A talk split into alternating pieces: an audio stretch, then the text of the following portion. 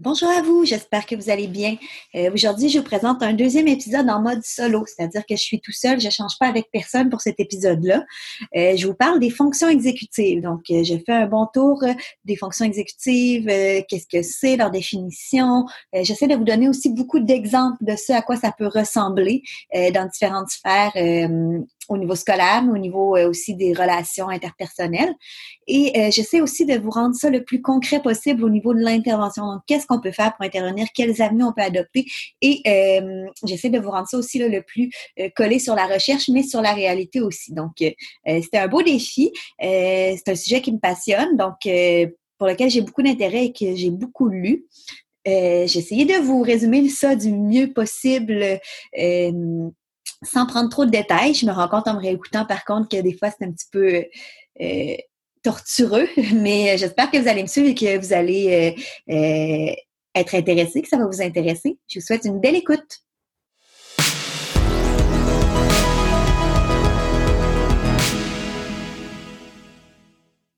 Donc, avant de commencer à vous parler là, plus précisément des fonctions exécutives, j'ai envie de vous dire que euh, les informations que je vous présente aujourd'hui sont le fruit de euh, beaucoup de lectures que j'ai faites au fil des années et euh, notamment dans la dernière année dans le cadre de ma maîtrise, puisque c'est un des sujets là, qui va toucher ma maîtrise finalement. donc, il y a beaucoup de recherches qui ont été faites là. J'ai aussi suivi deux cours dans le cadre de la maîtrise aussi en neuropsychologie scolaire qui m'ont aider à mieux comprendre un peu tout ce qui était au niveau des fonctions cognitives et donc les fonctions exécutives par la bande. J'ai aussi suivi quelques formations et euh, donc je dirais que c'est à peu près ça le portrait qui me permet de vous parler aujourd'hui des fonctions exécutives et de pas trop me sentir imposteur.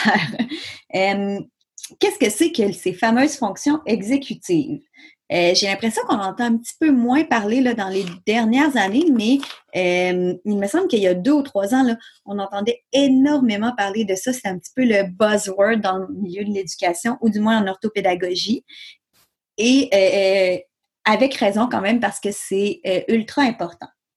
Quand on parle de fonctions exécutives, on parle de fonctions cognitives, donc au niveau cérébral, qui sont liées au lobe frontal, donc au devant du cerveau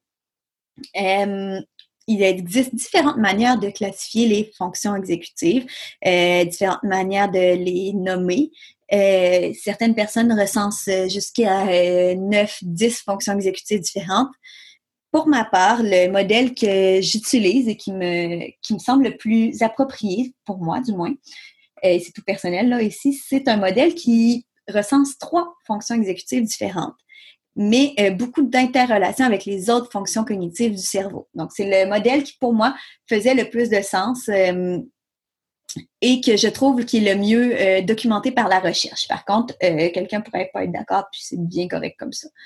Donc, les trois fonctions exécutives qu'on retrouve sont la planification, l'inhibition et la flexibilité.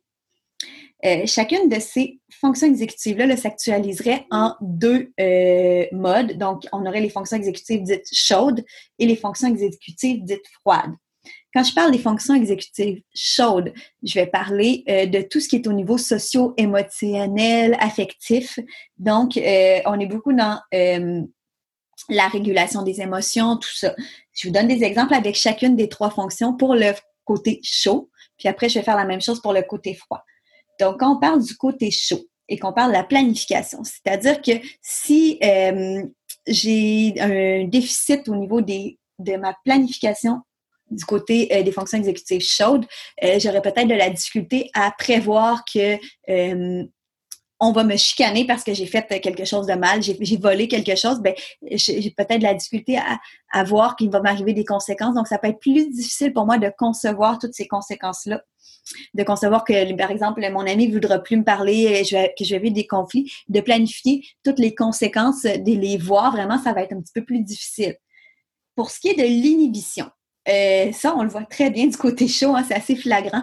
Quand on parle d'inhibition, on va se dire bon, que c'est un, serait des élèves qui auraient de la difficulté à gérer leurs émotions souvent. Hein. donc, des élèves pour qui euh, des événements qui sont peut-être pas si à nos yeux, aux yeux d'autres élèves, ne seraient pas si graves, euh, vont générer des, des, réactions qui peuvent être un petit peu démesurées parfois, ou du moins assez, euh, des réactions qui pourraient être plus fortes. Donc, euh, on va parler de tout ce qui est inhibition, euh, des réactions aussi. Comment est-ce qu'on réagit face à quelque chose? Est-ce que euh, je suis capable de réagir de façon adéquate ou ma première réaction quand on m'insulte, ben ça va être de frapper l'autre? Ben peut-être qu'au niveau de mon inhibition, il faudrait que je le retravaille un petit peu. Et finalement, pour ce qui est de la flexibilité cognitive, on parle beaucoup là quand on parle de ça à la résolution de problèmes.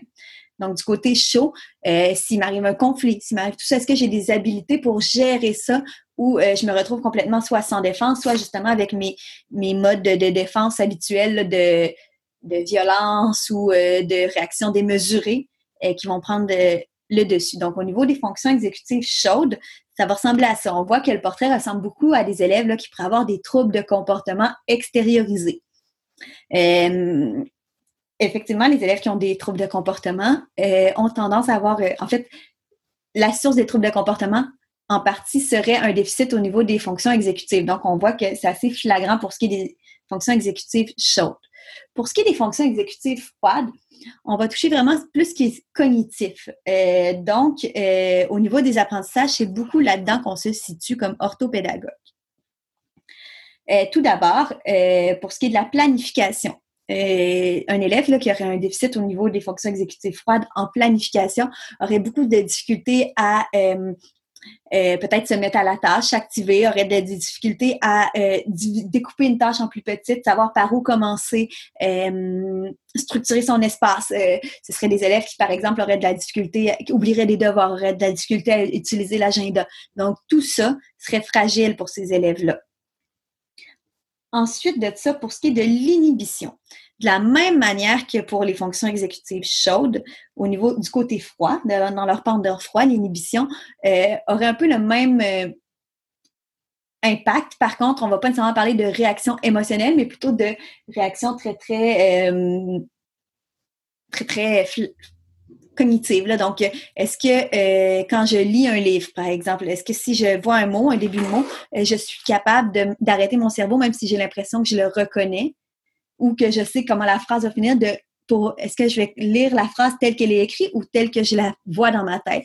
Donc, si je suis pas capable de m'arrêter, ben probablement qu'au niveau de mon inhibition, euh, j'ai certaines fragilités.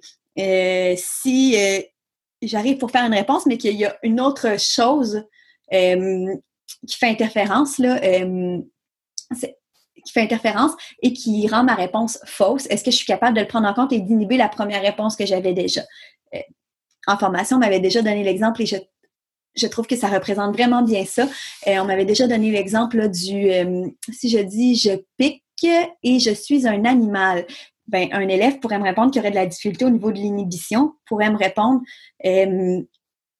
ah ben c'est un cactus parce qu'il a inhibé, il n'a pas été capable de prendre en compte la deuxième partie de la réponse et donc d'inhiber sa première réponse qui était bon ben, ça va être un cactus. Exemple tout simple, mais je trouve que ça illustre bien le processus d'inhibition au niveau cognitif parce qu'on le voit très bien au niveau émotionnel, mais au niveau cognitif, des fois, c'est un petit peu plus euh, difficile à percevoir.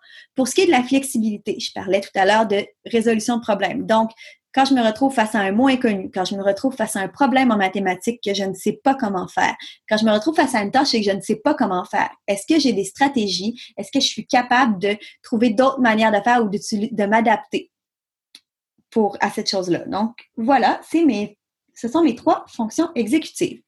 Par contre, ces fonctions-là exécutives ne fonctionnent pas seules dans le cerveau. C'est-à-dire que quand je fais une tâche, hein, euh, il y a différentes zones de mon cerveau qui vont travailler à la fois. Donc, si je suis ben, en fait, de façon générale, c'est certain qu'elles euh, interfèrent avec les habiletés langagières hein, parce que c'est par là que je vais recevoir l'information et euh, c'est ce qui va me permettre de bien euh, c'est sûr que ça fonctionne ensemble, en fait. Là. ne serait-ce que aussi le langage interne. Si j'ai de la difficulté au niveau langagier, ça se peut que mon langage interne aussi soit atteint. ça va aussi beaucoup interférer avec ce qui est de l'attention. Donc, est-ce que si mon attention n'a pas été captée,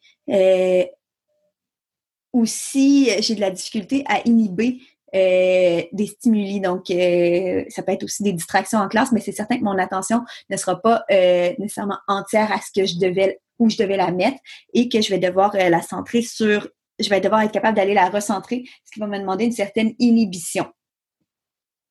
de la même manière, je sais que beaucoup classifient la mémoire de travail comme étant une fonction exécutive, mais pas moi, parce que la mémoire de travail fait partie, selon moi, des habiletés euh, liées à la mémoire. Donc, on a la mémoire à court terme, hein, quand justement quand qui est liée à l'attention, quand on, observe quelque chose qui va attirer notre attention, c'est par le biais de notre mémoire à court terme qu'on va euh, traiter cette information-là. Et ensuite, ça va aller dans la mémoire de travail, qui va aller chercher peut-être des informations dans la mémoire à long terme pour nous aider à traiter tout ça et qui va peut-être aller l'emmagasiner par la suite dans la mémoire à long terme. Euh, la mémoire de travail, selon moi, elle est intimement liée avec les fonctions exécutives, mais ce n'en est pas une parce qu'elle fait partie d'un processus plus gros de mémoire. Puis au niveau euh, cognitif, c'est pas tout à fait à la même place, même si c'est très près dans le cerveau, c'est pas tout à fait à la même place. Ça, c'était, un peu aride pour commencer. Hein. Je parle beaucoup du fonctionnement du cerveau et tout ça. Euh, ça peut être un petit peu aride pour commencer tout ça. Mais euh, si je nous ramène un petit peu à pourquoi est-ce que c'est important de savoir ça et pourquoi c'est important de connaître ça comme enseignant ou comme orthopédagogue? Euh, l'image qu'on va souvent donner aux enfants quand on va parler des fonctions exécutives, c'est qu'on va leur dire que euh, leur lobe frontal et les fonctions exécutives, c'est un peu comme un chef d'orchestre. Donc, c'est-à-dire qu'on a beau avoir les meilleurs musiciens du monde dans notre orchestre, euh, être allé chercher partout dans le monde pour vraiment s'assurer d'avoir les meilleurs. Si je n'ai pas de chef d'orchestre, ça va quand même être une cacophonie et ça sera pas, je réussirai pas à faire ma pièce de musique comme je, voulais, la voulais et comme elle devrait l'être. C'est exactement l'image qui représente le mieux, selon moi, les fonctions exécutives, c'est-à-dire que effectivement, euh, j'ai beau avoir des connaissances incroyables, connaître tous mes concepts de mathématiques, mon français, mes règles de grammaire, si euh, au niveau des fonctions exécutives, je suis pas capable de l'organiser de façon correcte, euh, ça donnera rien. Une fois à l'école, ça donnera rien dans mes travaux. Aussi, euh, plusieurs recherches nous indiquent que les bonnes habiletés cognitives, les bonnes habiletés au, niveau des fonctions exécutives seraient un meilleur prédicteur de réussite scolaire que euh, l'intelligence, que le quotient intellectuel finalement. Donc, on se rend compte que c'est vraiment important de miser là-dessus. Au niveau euh, du développement des fonctions exécutives, euh, le lobe frontal, c'est la dernière partie du cerveau qui se développe et c'est en développement jusqu'à l'âge de 25 ans. Donc, euh, ça veut dire qu'il y a peut-être des gens qui m'écoutent aujourd'hui qui eux-mêmes euh, n'ont pas le lobe frontal complètement développé. Euh, ça serait possible. et ça veut dire que c'est normal aussi qu'un enfant ait des réactions qui ressemblent à ce que j'ai dressé comme portrait d'un élève qui aurait des difficultés au niveau des fonctions exécutives. C'est tout à fait normal qu'un élève, peu importe son âge, même jusqu'à l'adolescence, est ce qui semble être des déficits au niveau des fonctions exécutives. Euh, ces difficultés-là peuvent par contre être exacerbées, mais c'est important quand on, observe un élève et qu'on veut évaluer ses fonctions exécutives de prendre en compte ceci, que c'est toujours en développement et qu'il n'y a pas lieu de s'inquiéter nécessairement. Par contre, parfois, effectivement, il y aurait lieu de s'inquiéter, mais euh, tout n'est pas joué, finalement. C'est ça qu'il faut retenir de ça. Il y a deux périodes charnières qui sont particulièrement importantes pour le développement des fonctions exécutives. La première, c'est l'âge préscolaire. Donc, on parle, mettons, de 3 euh, à 7 ans. Là, euh, il y aurait un gros boom qui se passerait au niveau des fonctions exécutives. Et le deuxième, c'est à l'adolescence. Donc, 12, euh, 17 ans, la grosse période aussi pour les fonctions exécutives. Maintenant qu'on sait tout ça, je dis qu'il y a quand même plusieurs élèves, hein, pour toutes sortes de raisons, qui auraient des déficits au niveau des fonctions exécutives. Et euh, j'aimerais qu'on aille prendre le temps d'aller regarder un petit peu quels élèves euh, auraient ces difficultés-là et à quoi ça pourrait ressembler pour chacun d'entre eux. Tout d'abord, et là, je suis certain que quand je, suis certaine que quand je vous faisais des exemples au début, vous avez pensé à ça en premier. Nos élèves qui ont un déficit de l'attention ou un déficit de l'attention avec hyperactivité, donc un TDAH, ont tendance euh, à avoir des faiblesses au niveau exécutif. Donc, euh, ces élèves-là, au niveau de ce qui est planification, hein, on sait que ça peut être particulièrement difficile. Au niveau de l'inhibition des stimuli, ça va être difficile aussi. Au niveau de la flexibilité, euh, ça va dépendre, mais ça peut aussi être difficile pour eux. C'est euh, souvent très lié au TDAH, là, les dysfonctions exécutives. Je vous l'ai mentionné aussi au début, les élèves qui ont des troubles de comportement ont aussi un déficit au niveau des fonctions exécutives, euh, couplé à un déficit langagier. Là, je ne rentrerai pas dans les détails de ça, mais ce qui fait le développement là, au niveau cognitif euh, d'un trouble de comportement, c'est le, ce serait le, le, déficit langagier lié au déficit euh, exécutif. Donc, cette diade-là fait en sorte que généralement, chez nos élèves en trouble de comportement, ça va être les trois sphères qui vont être atteintes, mais ça va dépendre du, niveau du trouble de comportement et tout ça. Euh, je parlais du lien entre les fonctions exécutives et du langage il y a une minute. mais nos élèves qui ont un trouble langagier aussi ont tendance à avoir des difficultés au niveau des fonctions exécutives. Euh, parce que c'est certain que euh, si je veux euh, mieux gérer et inhiber mes réactions de colère, ben des stratégies que je vais pouvoir utiliser, entre autres, c'est par exemple le verbaliser. Si j'ai des difficultés langagières, ça peut être plus difficile pour moi de verbaliser des choses abstraites comme les émotions. Donc, ça peut être plus difficile pour moi de euh, au niveau exécutif. Et de la même manière, planifier une tâche, mais ça demande quand même un bon niveau de compréhension de la tâche et tout ça. Donc, au niveau exécutif, ça va aussi toucher mon langage. Mes élèves qui ont un trouble du spectre de l'autisme aussi vont avoir des atteintes là, au niveau euh, exécutif euh, fréquemment. Là, tout ce que je dis, c'est pas, euh, je le mentionne, là, mais c'est pas 100%. Hein. C'est-à-dire qu'il pourrait avoir des élèves qui n'auraient pas ces atteintes-là et pourrait avoir des élèves, même s'ils ont ce diagnostic-là, et l'inverse. Un élève qui n'a pas un de ces diagnostics-là pourrait avoir des atteintes au niveau exécutif. Euh, nos élèves TSA, ne serait-ce qu'encore on pense à la flexibilité, euh, on voit assez rapidement que les fonctions exécutives peuvent être atteintes. Donc, s'adapter à la nouveauté, s'adapter au changement, s'adapter aux imprévus, ça fait partie des critères diagnostiques. Hein, ça fait partie des critères qui nous permettent de savoir que euh, on, on aurait que cet élève-là aurait peut-être un trouble du spectre de l'autisme. Ensuite, euh, nos élèves aussi qui ont des dyslexies, dysorthographie pourraient avoir de la difficulté avec les fonctions exécutives. Euh, donc, euh, au niveau de l'inhibition, peut-être en lecture, inhiber certaines lettres, certaines choses pour lire, surdeviner, tout ça. c'est ce qui fait en sorte qu'il y aurait des difficultés. De la même manière aussi, planification en écriture, là, ça peut être un petit peu plus difficile pour ces élèves-là nos élèves qui ont un syndrome de Gilles de la Tourette euh, ont euh, des atteintes assez incroyables, assez importantes au niveau des fonctions exécutives. Si vous avez déjà travaillé auprès d'un élève qui a un syndrome de Gilles de la Tourette, le portrait que je vous dresse euh, doit vous sonner une cloche là, depuis tout à l'heure. effectivement, c'est des élèves qui ont de la misère à inhiber ne serait-ce que leur tic, mais aussi des fois certains comportements inadéquats, on le sait. c'est des élèves pour qui qui, ont, qui vivent beaucoup, beaucoup d'anxiété parce que la flexibilité cognitive n'est pas là, n'est pas au rendez-vous, donc ils se retrouvent euh, souvent euh, euh, devant des situations où est-ce qu'ils savent pas comment réagir et où l'anxiété va monter, créant des tics, créant des réactions inappropriées. et c'est des élèves qui, au niveau organisationnel aussi, ont souvent besoin de beaucoup de soutien. Et nos élèves qui ont un syndrome de dysfonction non verbale aussi euh, auraient des difficultés au niveau des fonctions exécutives. Donc, c'est-à-dire que euh, pour tout ce qui est de la planification, tout ça, là, euh, ça va être des élèves qui auront besoin de soutien aussi. Et nos élèves anxieux ont de la difficulté souvent aussi là, avec les fonctions exécutives, un peu de la même manière que les élèves qui ont un syndrome de Gilles-Latourette vont parfois avoir de la, de la, difficulté à inhiber certaines réactions anxiogènes.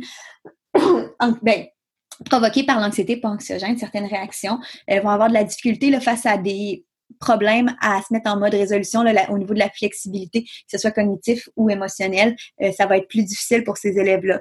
Euh, souvent, ça va générer beaucoup d'anxiété, beaucoup de panique et euh, le flight or fight, là, un petit peu, là, donc soit on gèle, soit on, on réagit, mais pas nécessairement tout le temps de la manière appropriée.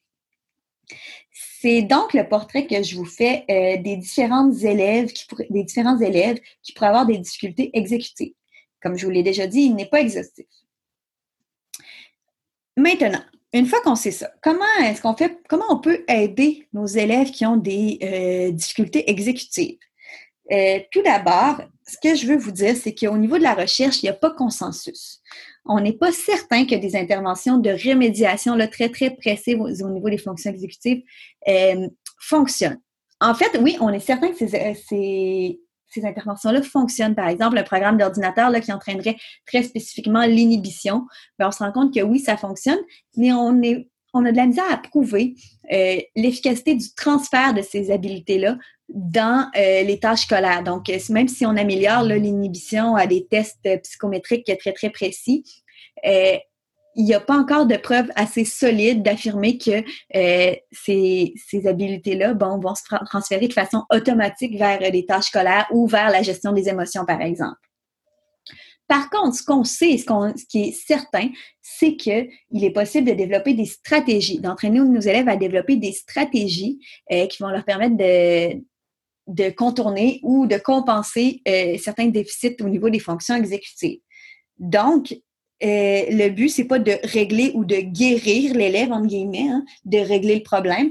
Le but, ça va vraiment être d'offrir à l'élève des stratégies euh, pour qu'il contourne ces faiblesses-là qu'il a au niveau cognitif et qu'éventuellement, parce que je vous l'ai mentionné tout à l'heure, c'est quand même une partie du cerveau qui est en développement, qu'éventuellement on peut s'espérer peut-être que certaines connexions euh, se fassent et tout ça. Mais là, je veux pas trop m'embarquer là-dedans. Je suis pas neuropsychologue, puis euh, je veux pas dire n'importe quoi. Peut-être qu'un neuropsy va m'écouter, puis va, un neuropsy va m'écouter, puis va dire que j'ai pas rapport pantoute avec ce que je vous dis en ce moment. Donc, je vais pas plus loin là-dedans. Comment est-ce qu'on va faire pour intervenir auprès des élèves qui ont des euh, déficits au niveau des fonctions exécutives? Principalement, là, on va utiliser deux voies. Donc, la première va être l'enseignement de routine à l'élève. Donc, on va euh, s'assurer qu'avec nos élèves que euh, on leur enseigne de façon explicite euh, ce qui est attendu d'eux au niveau exécutif, au niveau de la planification, au niveau de l'inhibition, au niveau de la flexibilité. Donc, moi, je travaille beaucoup avec des élèves qui ont des déficits au niveau des fonctions exécutives et souvent, je vais travailler avec eux au niveau euh, en mathématiques des fameuses euh, C1, des compétences euh, de résoudre. donc, il a, souvent, ces élèves-là, c'est une tâche qui est immense, qui demande de s'organiser, de planifier, qui demande de saisir, comprendre le texte, d'organiser sa démarche, de savoir qu'est-ce qu'on cherche. c'est immense et pour un élève qui a des dysfonctions exécutives, ça va être toute qu'une tâche. Euh, en travaillant avec les élèves, euh, je vais m'assurer de développer avec eux une routine. Donc, qu'est-ce qu'on va faire, dans quel ordre pour rééduquer ça, bien s'organiser, se structurer. On va beaucoup utiliser les outils aussi de métacognition. Donc, on va beaucoup utiliser le questionnement pour travailler euh, au niveau des routines. Donc, de prendre conscience, euh, s'arrêter souvent, se questionner, euh, toutes les stratégies de résolution de problèmes qu'on va enseigner de façon explicite. On est dans ce qui est dans l'enseignement de routine qui va aller servir à remédier à certaines difficultés au niveau exécutif. Euh, de la même manière, là, c'est sûr que là, je vous parle vraiment de ce qui est au niveau exécutif. Quand je travaille avec un élève en mathématiques comme ça, je vais aussi aller m'assurer de sa compréhension du sens du nombre et tout ça. Mais c'est ça ne touchera pas nécessairement le côté exécutif. Donc, je m'attarde vraiment à ce qui est au niveau des fonctions exécutives, du fonctionnement exécutif. Tous nos élèves qui vont répondre, ben, je sais pas, devant un problème, ben, on va aller se trouver des stratégies et on va enseigner explicitement ces stratégies-là pour que, euh, quand ils se retrouvent de façon autonome face à un problème et que je sais pas par où commencer, je sais pas quoi faire, ils soient capables au moins d'avoir recours à ces stratégies-là qui vont lui permettre de compenser. Ça, c'est la c'est un des exemples. De la même manière en écriture, hein, tout ce qui est des tâches très complexes, l'écriture, la résolution de problèmes, tout ça, c'est des tâches qui vont être plus difficiles pour les élèves euh, qui ont des dysfonctionnements exécutifs. Et euh, on va pouvoir euh, leur permettre de se structurer là-dedans en leur donnant des démarches, en leur enseignant de façon explicite chacune de ces étapes-là. Au secondaire, euh, ce qui devient aussi très important, c'est tout l'aspect organisationnel, donc l'agenda, le casier, euh, les devoirs, euh, structurer son espace, tout ça. et ça, c'est très rarement enseigné. Donc, nos élèves qui ont des troubles au niveau des fonctions exécutives vont souvent avoir de la difficulté là-dedans. Ça va souvent être des choses qui vont être nommées par les enseignants, mais qu'on n'a pas pris la peine d'enseigner aux élèves. Je vous suggère d'ailleurs à ce propos-là euh, l'ouvrage de Peg Dawson euh, qui parle des fonctions exécutives et qui parle beaucoup du coaching. Euh, je pense que c'est une amie qui est très, très intéressante. je l'ai déjà utilisée avec certains élèves. Ça va beaucoup, beaucoup ressembler à une espèce de plan d'intervention, mais où est-ce qu'on va, par exemple, dire un élève qui, lui, aurait des difficultés au niveau de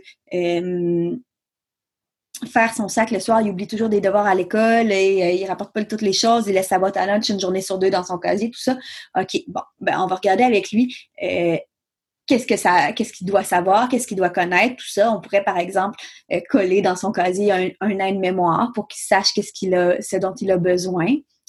Et pour la première semaine, deuxième semaine, deux premières semaines ou deuxième semaine, on va lui demander de dans une circonstance X, là, où est-ce qu'on aurait le temps de le faire, euh, de venir avec son sac d'école une fois qu'il a été fait, voir la personne pour s'assurer, pour qu'elle puisse vérifier, OK, oui, euh, c'est beau, tu l'as bien fait, parfait, et euh, que s'il lui manque quelque chose, de lui rappeler. Et comme ça, on va pouvoir petit à petit se distancer de l'élève et qu'il devienne de plus en plus autonome dans l'application de ses stratégies et de ses méthodes organisationnelles. Euh, l'ouvrage l'explique beaucoup mieux que moi, je vais le faire en ce moment, mais euh, c'est vraiment euh, très, très intéressant. Là, si vous faites des suivis au niveau organisationnel avec des élèves, je vous recommande ce livre-là. Je crois qu'il existe seulement en anglais. Je vais vous mettre le nom complet dans la description de l'épisode pour que vous puissiez aller voir ça. pour ce qui est de l'enseignement de routine ou l'enseignement de stratégie aussi, comme de résolution de problèmes, tout ça, c'est certain qu'on parle beaucoup hein, aussi des jeux de société qui vont nous permettre d'aller travailler les fonctions exécutives. Effectivement, c'est le cas. Il y a beaucoup, beaucoup de jeux de société qui vont nous permettre de travailler différentes fonctions exécutives et euh, d'aller aussi cibler avec les élèves des stratégies euh, à travailler. De ce côté-là, ce que je vous recommande, c'est d'aller visiter le site de la clinique d'orthopédagogie OptiNeuron. Euh, Annick Pelletier, là, la, la fondatrice de la clinique, a d'ailleurs écrit un livre au niveau des, du jeu de société et elle a des listes super intéressantes sur son site de, jeux de société selon ce qu'il cible et ce qu'il travaille au niveau exécutif et au niveau cognitif aussi. Par contre, euh, ce que je considère important quand on travaille avec le jeu de société, parce que pour l'avoir fait au début de ma carrière de façon euh, assez fréquente, c'est que, bon, on apporte un jeu de société, en fin de rencontre, on joue un 15-20 minutes au jeu de société. Bon, ben voilà, on a travaillé l'organisation, c'est beau, c'est réglé. Euh, nos élèves qui ont des difficultés au niveau des fonctions exécutives, c'est euh, des élèves qui ont beaucoup de difficultés à transférer leur apprentissage. Donc, si c'est pas montré de façon explicite, si le lien n'est pas montré explicitement, ah, regarde, là, on est en train de faire de la résolution de problème, comme quand on faisait la résolution de problème dans ta C1 l'autre fois. Regarde quelle stratégie tu vas utiliser, c'est la même que tu vas utiliser là. Si c'est pas verbalisé, euh, il n'y a rien qui nous garantit pour l'instant, du moins peut-être que la recherche va nous permettre d'aller plus loin et de confirmer ça, mais il n'y a rien qui nous garantit pour le moment, selon la recherche, que euh, ça va être transféré aux apprentissages scolaires. Je vous parlais de deux voies et là, depuis tantôt, je suis dans l'enseignement de routine, l'enseignement de stratégie. La deuxième voie, et qui n'est pas négligée non plus, je crois, et qui peut parfois créer plus de, friction ou peut être un petit peu plus dur à voir parce que ça demande à nous, aux adultes de l'école, de s'adapter, c'est l'adaptation de l'environnement. Pour certains élèves et dans certaines circonstances, quand même assez fréquemment, malgré tout ça, malgré la mise en place de l'enseignement explicite de routine, on n'arrivera jamais à améliorer les fonctions exécutives ou à ce qu'ils atteignent des stratégies qui vont être euh, à 100% efficace pour eux. Donc, ça, veut dire que pour ces élèves-là, on va plutôt penser à adapter l'environnement autour d'eux afin que euh, ne souffrent pas de, de ces troubles au niveau des fonctions exécutives-là. Euh, c'est vraiment, je crois, avoir, même si on, a de la misère des fois à le concevoir comme ça, il faut vraiment le percevoir de la même manière que lorsqu'on donne un ordinateur à un élève qui est dyslexique, dysorthographique, pour l'aider en écriture, l'aider en lecture, on lui donne les outils dont il a besoin parce que euh, sans ça, il n'arrive pas à prouver ce dont il est capable. C'est la même chose, en fait. C'est-à-dire que ces élèves-là, si on veut qu'ils prouvent ce dont ils sont capables, il faut euh, s'assurer de les mettre dans des contextes dans lesquels ils vont pouvoir être capables de réussir et que c'est une atteinte au niveau cognitif au même titre que d'autres atteintes, au même titre que le TSA, au même titre que la dyslexie, la dysorthographie. Donc, il y aurait des adaptations à faire à ce niveau-là. Pour ce qui est des adaptations, il en existe une panoplie d'adaptations qui peuvent être faites. Euh, je pense entre autres euh, à tout ce qui est de l'environnement, s'assurer de ne pas trop surcharger notre environnement dans notre classe ou dans notre bureau. Euh, je pense aussi à fournir des aides-mémoire à l'élève. Tout ce qui est procédurier, aide-mémoire, ça va être des choses qui vont beaucoup aider nos élèves qui ont des troubles au niveau des fonctions exécutives. Et parfois, ça va être nécessaire. Quand on parle d'un aide-mémoire, c'est pas obligé de donner toutes les réponses, mais c'est certain que ça va les aider à se structurer et que c'est une manière d'adapter l'environnement, d'adapter le matériel aux élèves. Si ça vous intéresse, j'ai sur ma boutique enseignée, il existe un document qui est aide-mémoire fonction exécutive, dans lequel je répertorie euh, les manifestations des, des, problèmes au niveau des fonctions exécutives que euh, plusieurs enseignants me rapportaient là, de façon assez fréquente. Et euh, des pistes de choses qu'on peut mettre en place pour soutenir ces élèves-là. Donc, ça va d'un niveau euh, de vert à rouge. Donc, le niveau vert serait des, stratégies que l'élève pourrait mettre en place de façon autonome. Donc, on est beaucoup plus dans l'enseignement des routines. Et dans le rouge, on est vraiment dans l'adaptation de l'environnement. Donc, comment est-ce qu'on peut adapter l'environnement à ces élèves-là pour s'assurer qu'ils euh, ont tout en leur pouvoir pour réussir, en leur possession pour réussir. Donc, ce document-là, euh, je pense, va vous expliquer mieux que moi, je pourrais le faire en ce moment, comment est-ce qu'on peut aider nos élèves au niveau des fonctions exécutives. Je vous ai posé euh, des questions sur Instagram avant de préparer cet épisode-là d'aujourd'hui parce que je voulais savoir un petit peu ce qui vous manquait comme information. Et euh, je crois que j'ai répondu à plusieurs d'entre elles, mais je vais aller vérifier euh, juste pour être certaine. donc, on m'a demandé effectivement beaucoup comment comment les travailler de façon efficace, euh, comment les évaluer. Pour ce qui est de l'évaluation, une évaluation à proprement dit, c'est le neuropsychologue qui va pouvoir la faire parce que euh, c'est ça. C'est au niveau cognitif, on n'a pas les habiletés comme orthopédagogue, comme enseignant, euh, d'évaluer les fonctions exécutives. Par contre, on est capable de faire un bon dépistage puis de faire de se faire une tête un petit peu sur les habiletés exécutives de nos élèves. Si jamais vous possédez le livre de Pierre-Paul Gagné, Apprendre une question de stratégie, il y a une grille d'observation des fonctions exécutives qui est assez intéressante, qu'on peut remplir avec l'enseignant ou qu'on peut même faire remplir aux parents pour euh, aller vérifier un petit peu à ce niveau-là. Sur le site de TA à l'école aussi, il y a une grille d'observation, d'auto-observation. Donc, avec les élèves plus vieux au niveau secondaire, ça peut être super intéressant d'utiliser cette grille-là pour leur faire prendre compte de qu'est-ce qui est difficile pour eux, qu'est-ce qui va bien, puis euh, euh, comment est-ce qu'on peut le travailler avec eux ensuite. Ensuite de ça, bon, on me demandait qu'est-ce que c'était, comment les comment ça, qu'est-ce que ça, quel impact ça devrait avoir dans l'apprentissage. Je pense que ça, je l'ai bien expliqué. Ou si je ne l'ai pas bien expliqué, vous me reviendrez, je vous ferai un autre épisode. Et euh, on me demandait aussi s'il y avait des recherches qui prouvaient l'efficacité des interventions sur les fonctions exécutives. En fait, comme mentionné, il n'y a pas de recherche qui prouve qu'une intervention décontextualisée, je pensais par exemple au neurofeedback, euh, il n'y a rien qui nous prouve que c'est vrai. Il n'y a rien qui nous prouve nécessairement que c'est complètement pas vrai non plus. Mais il n'y a rien qui nous prouve que euh, ça fonctionne et que c'est efficace et que c'est transféré. Surtout que c'est surtout ça, en fait, le, secret là-dedans. On veut s'assurer que ces savoirs-là sont transférables. Donc, pour qu'ils soient transférables en ce moment, le mieux qu'on peut faire, c'est de les coller vraiment, vraiment très près de notre cible quand on parle des fonctions exécutives. Donc, si je veux aller travailler les fonctions exécutives pour un élève qui a des difficultés au niveau de l'écriture, ben, je vais coller mes objectifs et ma manière de le travailler à des tâches d'écriture. Euh, dernière chose que je voudrais mentionner, c'est qu'avec les élèves qui ont des, des, des, difficultés exécutives, on a tendance à beaucoup leur fournir d'aide-mémoire. Là, ils se retrouvent avec un aide-mémoire pour à peu près tout ce qu'ils ont vu.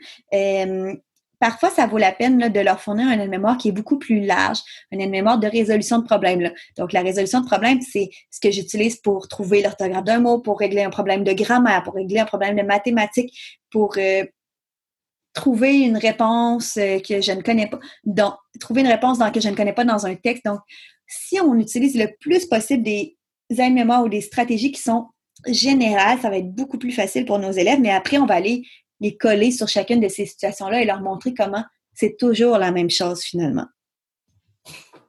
C'est ce qui fait le tour de ce, que, ce dont je voulais vous parler quant aux fonctions exécutives. Euh, il y aurait mille autres choses qui pourraient être dites au niveau des fonctions exécutives, mais aussi des autres euh, fonctions cognitives. Là, je vous ai parlé, euh, j'ai survolé rapidement la mémoire de travail, l'attention.